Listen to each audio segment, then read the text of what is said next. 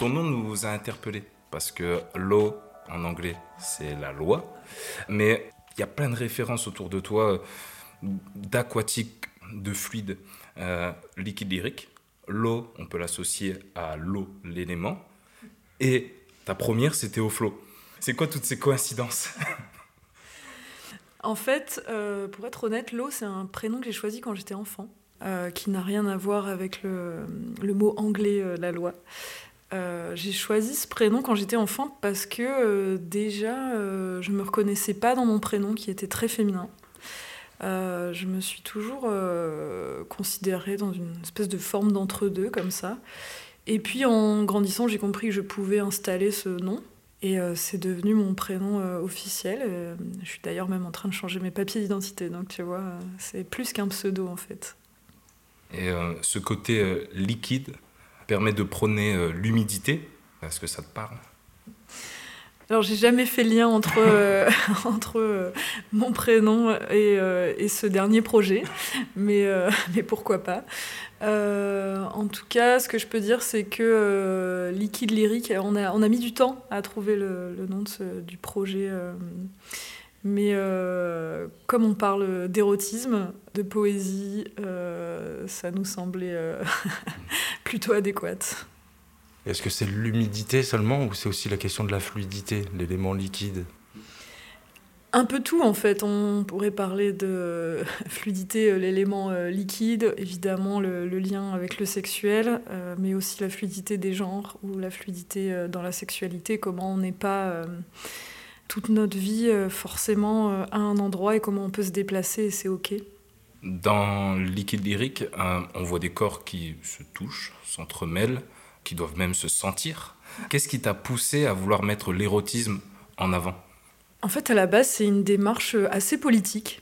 Euh, c'est-à-dire que euh, j'ai beaucoup mené d'ateliers d'écriture, j'ai beaucoup travaillé avec des femmes euh, victimes de violences sexuelles, victimes de violences conjugales, avec des ados en décrochage, qui avait beaucoup de, de violences euh, sociales, etc. J'ai travaillé avec beaucoup de personnes qui vivaient des discriminations. J'ai bossé en prison avec des sans-papiers. Enfin, euh, un certain nombre de, personnes.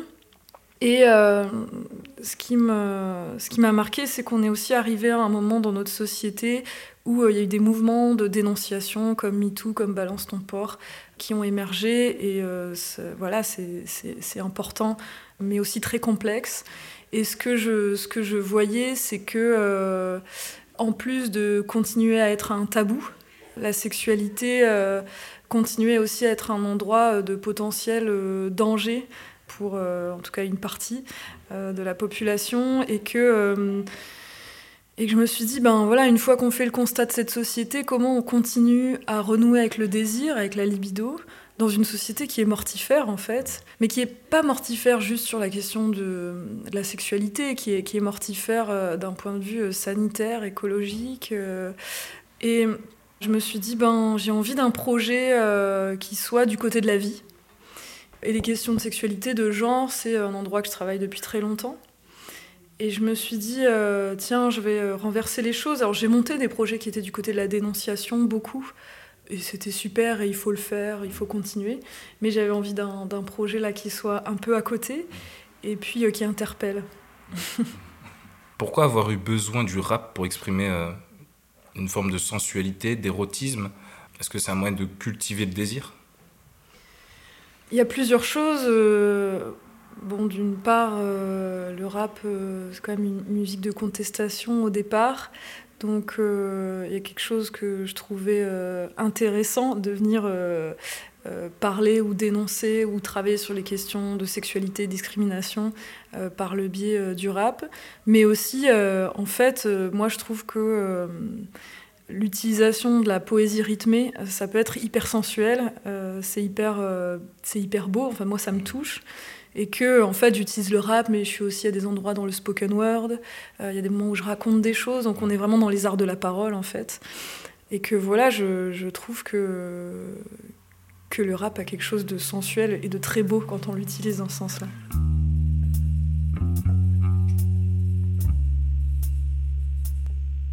If love had a sound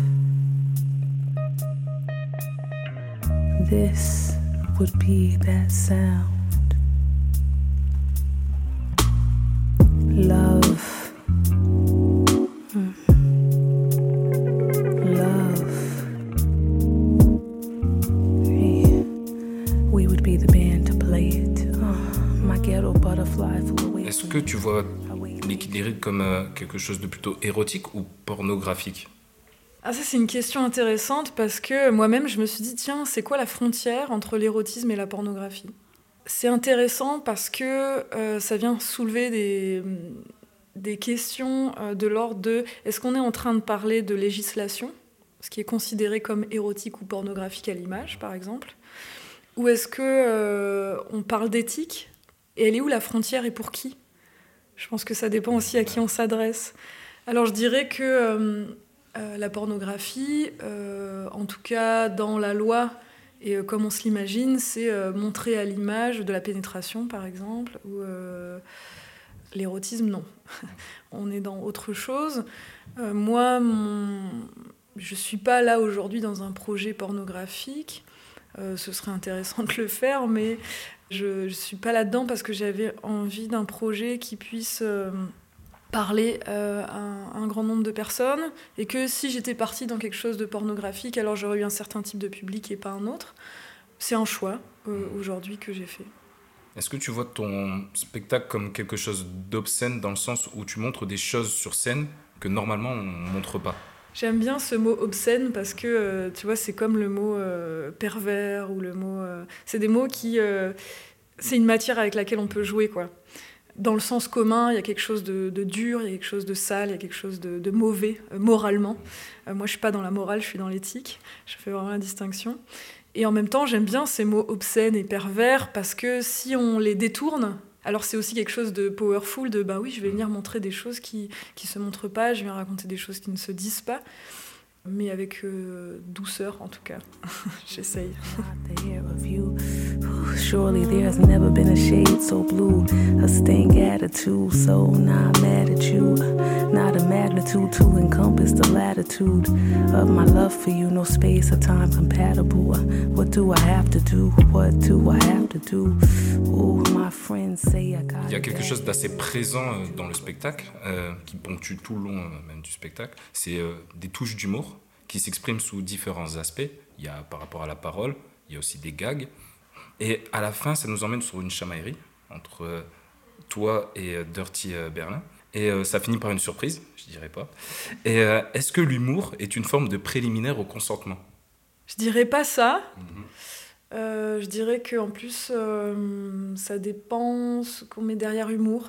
Euh, moi, ce que j'aime bien dire, c'est que c'est drôle quand on rit avec, mais quand on rit pas de. Euh, et euh, en tout cas, si, euh, si nous, on a décidé de mettre de l'humour dans ce spectacle, ça a aussi beaucoup été initié par les metteurs en scène de la ponctuelle. C'est que aussi, on n'avait pas envie que ce soit juste quelque chose de très sérieux dont on ne peut pas rire et que je trouve que l'humour ça permet une forme de distance puis ça permet aussi d'accrocher des gens qui ont des vécus différents Euh, ce que j'aime à dire aussi c'est que bah, moi euh, je suis une personne euh, queer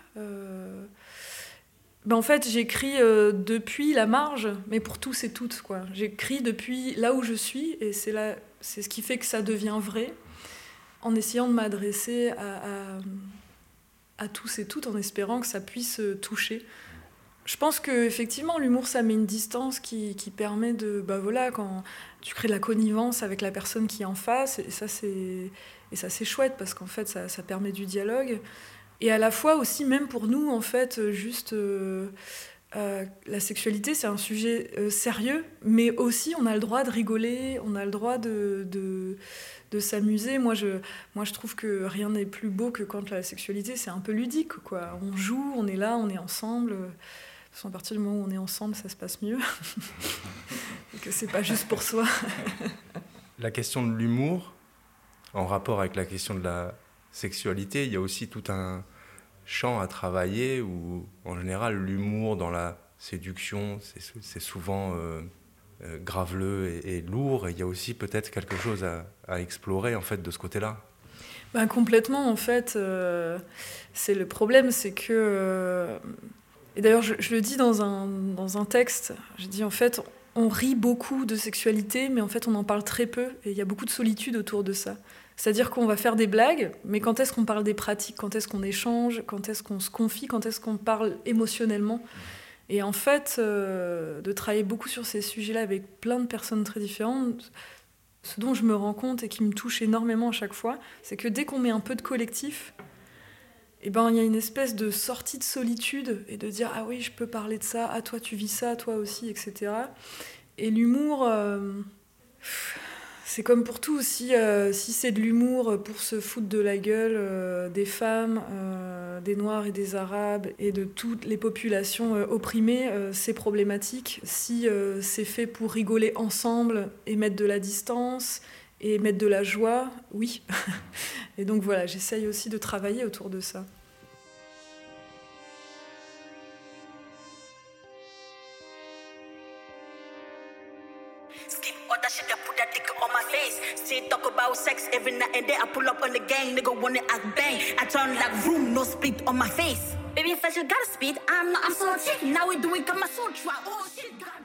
Et justement, dans le spectacle, euh, il y a une pratique qui est mise en avant, le BDSM.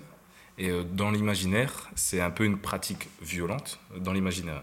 Et dans le spectacle, on parle plutôt d'une pratique de consentement, d'autorisation et euh, même d'entente. Est-ce que le BDSM est la forme ultime du consentement? C'est rigolo comme question. Euh, je dirais ni oui ni non, mais par contre, ce que je peux dire qui est intéressant, c'est que euh, c'est très codifié dans le sens où euh, c'est deux partenaires ou plus, en tout cas, qui, qui vont se mettre d'accord, qui vont avoir une attention à ce qui est OK et ce qui n'est pas OK. Notamment parce que ça travaille avec des enjeux euh, euh, de, douleur ou de fragilité, etc. Et donc il y a quelque chose d'intéressant là-dessus, parce que euh, tu, en tout cas si, si c'est bien fait, tu vas parler, tu vas nommer des choses, et il y a une attention, il va y avoir un password, un espèce de mot de sécurité, etc. Et aussi ce qui voilà, j'ai eu envie de parler aussi de ce type de sexualité parce que ce que je trouve passionnant, c'est que euh, dans le BDSM, en fait, c'est rejouer des rapports de domination. Et les rapports de domination, on est constamment euh, empreint de ça dans, la société et dans la vie. Et là, c'est comment on rejoue avec ces rapports-là et comment on les performe. Et, euh, à cet endroit-là, il y a quelque chose de réparateur aussi pour un certain nombre de personnes. Euh, mais c'est vrai que quand on pense au BDSM, euh, la plupart du temps, ça va être, on voit une cave glauque, des gens qui ont mal et qui hurlent. voilà, c'est, un peu, ça donne une image un peu tragique. Et je me disais, tiens, viens donner autre chose aussi. Est-ce que le consentement est une forme de séduction, comme une politesse des corps qui s'apprivoise J'ai pas mal réfléchi à cette question parce que c'est vrai que j'ai écrit une chanson qui s'appelle Consent is sexy. Le consentement, c'est sexy. En fait, le consentement, c'est pas que sexy, euh, comme je le dis, c'est nécessaire. Et c'est pas euh, genre, je vais l'utiliser comme euh, quelque chose de l'ordre de la séduction qui pourrait être réutilisé par certains ou certaines. Après, euh, moi, ce qui, m'a intéressé, euh, c'est que on parle beaucoup de, consentement, et je pense que aussi j'ai pu rencontrer des gens qui finalement euh, finissaient par avoir peur de mal faire, de pas être au bon endroit, donc de tout le temps s'empêcher ou d'être maladroit ou de. Et j'avais envie d'écrire une chanson qui, qui dise un peu, ça peut être un outil, et par exemple dire ce dont tu as envie ça peut être très sexy, ça peut être très excitant. Euh, recevoir, l'entendre, euh, poser tes limites euh, comme un préliminaire dans quelque chose où on est ensemble et où c'est ludique et où on se raconte des choses. Et notamment, enfin voilà, d'utiliser la parole, en fait, le rythme là-dedans, enfin, dans, cette chanson rap. Voilà, ça a quelque chose euh, qui est intéressant en tout cas à regarder.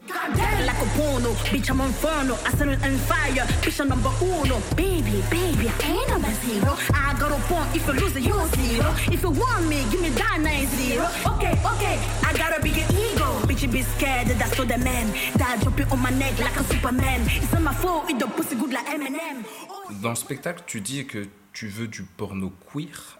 Est-ce que pour toi, le porno, euh, ça peut être le moyen de contestation? Euh, je, parle de porno queer euh, dans ce projet pour différentes raisons.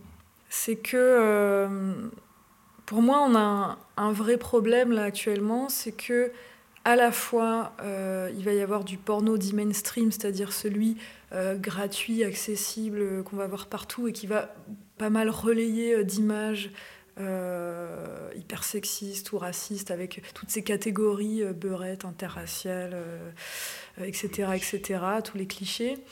Euh, et que on sait que les ados regardent du porno, ont accès au porno de plus en plus jeunes, et en fait qu'il n'y a pas vraiment de contrôle là-dessus, où c'est complexe. Et à la fois, pour moi, l'idée, c'est pas d'interdire la pornographie. Pour moi, c'est pas de rentrer dans le jeu euh, d'une espèce de morale où il faudrait interdire. Euh, notamment en plus parce qu'on sait très bien que la question du fantasme, c'est hyper complexe. On est traversé justement par des rapports de domination. Donc on va fantasmer sur des choses qu'évidemment on n'est pas en, en maîtrise et c'est normal. Enfin voilà, c'est le système psychique quoi, euh, qui fabrique tout ça. Pour moi, l'idée c'est de se poser la question de qui fait le porno, pour qui, euh, quel type de porno est visible, c'est quoi ce jeu des grandes industries, pourquoi on voit euh, en grand, grand nombre toujours des personnes qui sont à la même place, où en fait tu es rarement surpris, et où finalement euh, ça devient plus intéressant, et ça a aussi des conséquences, je pense, sur comment tu fabriques ta sexualité par ailleurs. Pour moi, euh, c'est donc pas euh, interdire, c'est euh, accompagner, c'est réfléchir à quelque chose de plus éthique. Et je trouve ces questions, elles sont passionnantes parce que c'est vrai, des vraies questions sociétales en fait. Comment dans, ce spectacle, tu essaies par l'érotisme de dépasser les tabous euh, pour reconstruire une- des formes de désir et se réapproprier l'intime? Il y a plusieurs choses. D'une part, il y a comment on filme euh, des corps, quel type de corps on choisit de montrer à l'écran, comment on n'essaie pas de recréer ce qui est considéré comme sexy à l'image euh, pour le plus grand nombre, c'est-à-dire des corps ultra euh, musclés, ultra minces, euh, ultra normés? Mais comment, du coup, dans les images, eh ben, il y a des corps gros, des corps trans, des corps non blancs, des corps divers et variés, en tout cas. Euh, ça, c'est une chose. Ensuite, c'est ben, dans ce que je raconte, alors je... c'est quand même une sacrée euh, mise à nu, si je puis me permettre. Euh, c'est beaucoup de dévoilement. Et à la fois, je, je tiens l'endroit parce que je sais que je maîtrise le fond. Je sais pourquoi je le fais. Mais du coup, euh, ça va être de euh, dire des choses très explicites. Euh, C'était un gros travail pour moi d'apprendre à dire des choses très explicites euh, devant un public. Tu regardes les gens dans les yeux, tu tournes la tête, tu ne sais pas sur qui tu tombes, tu es en train de dire quelque chose de sexuel. La personne tourne les yeux ou te regarde fixement. C'est pas évident, c'est vraiment un travail. Enfin, je veux dire, personne n'est habitué à faire ça devant euh, 180 personnes au flot, tu vois. Et puis aussi, on a, on a, avec les metteurs en scène, on a aussi beaucoup travaillé sur euh, la place du DJ. Comment on travaille avec lui, euh, comment, euh, de nouveau, on ne crée pas du cliché, comment notre, notre lien, il est complexe.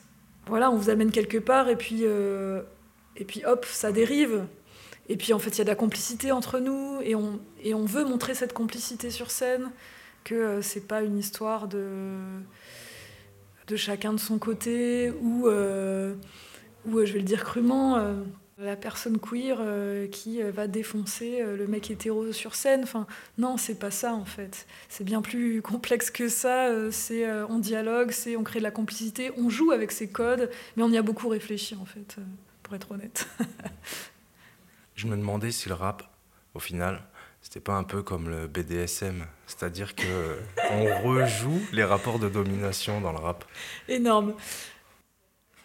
Ouais. Écoute, je vais, je vais réfléchir, mais. Euh,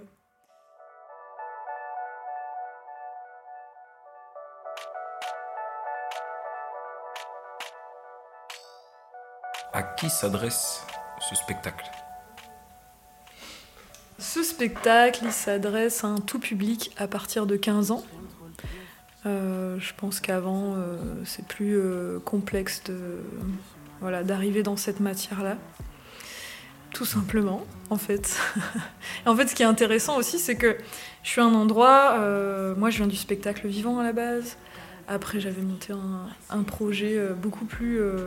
C'est du rap RB, mais beaucoup plus punk, pas musicalement, mais dans la façon d'être construit où j'ai beaucoup tourné dans les milieux alternatifs et je trouvais ça super et à la fois je rencontrais toujours le même type de personnes donc ça devenait un peu asphyxiant. Là je suis un endroit où euh, bah, mon public c'est des gens qui viennent euh, du spectacle vivant, qui viennent potentiellement de la littérature, euh, qui viennent de la musique, qui sont queer et pas queer. Et du coup ça qui est chouette, ça fait des vraies rencontres quoi. En tout cas j'espère, j'essaye.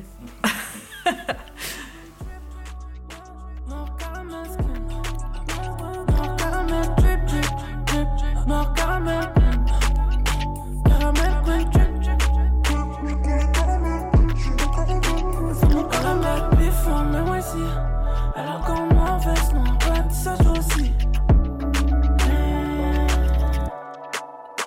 Yeah, c'est ma bad bitch from mais moi aussi Alors qu'on mauvaise non pas ça joue aussi